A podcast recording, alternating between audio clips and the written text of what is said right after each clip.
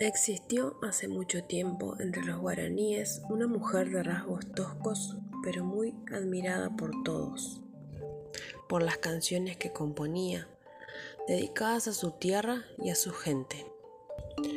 Vestía de alegres colores y se adornaba con collares y pulseras de flores. Solía acercarse de vez en cuando a los riachuelos que desembocan en el río Paraná para contemplarse. Su nombre era Anaí. Cuentan que un soldado español la descubrió un buen día en uno de sus caminos hacia el río, pero la muchacha era guerrera y muy buena con las flechas, y al ver al soldado pensó que tenía malas intenciones. Así que de forma automática sacó su arco y disparó una certera flecha, dejando allí al soldado medio muerto.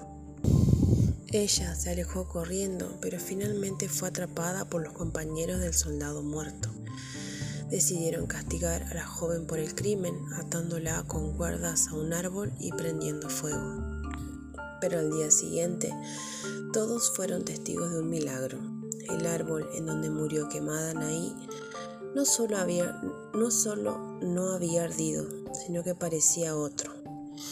Sus ramas estaban adornadas por hermosas flores rojas y sus hojas eran de un verde más vibrante. Así es como nació en aquel lugar un nuevo árbol, el ceibo, que desde entonces adorna cada rincón de esa región argentina.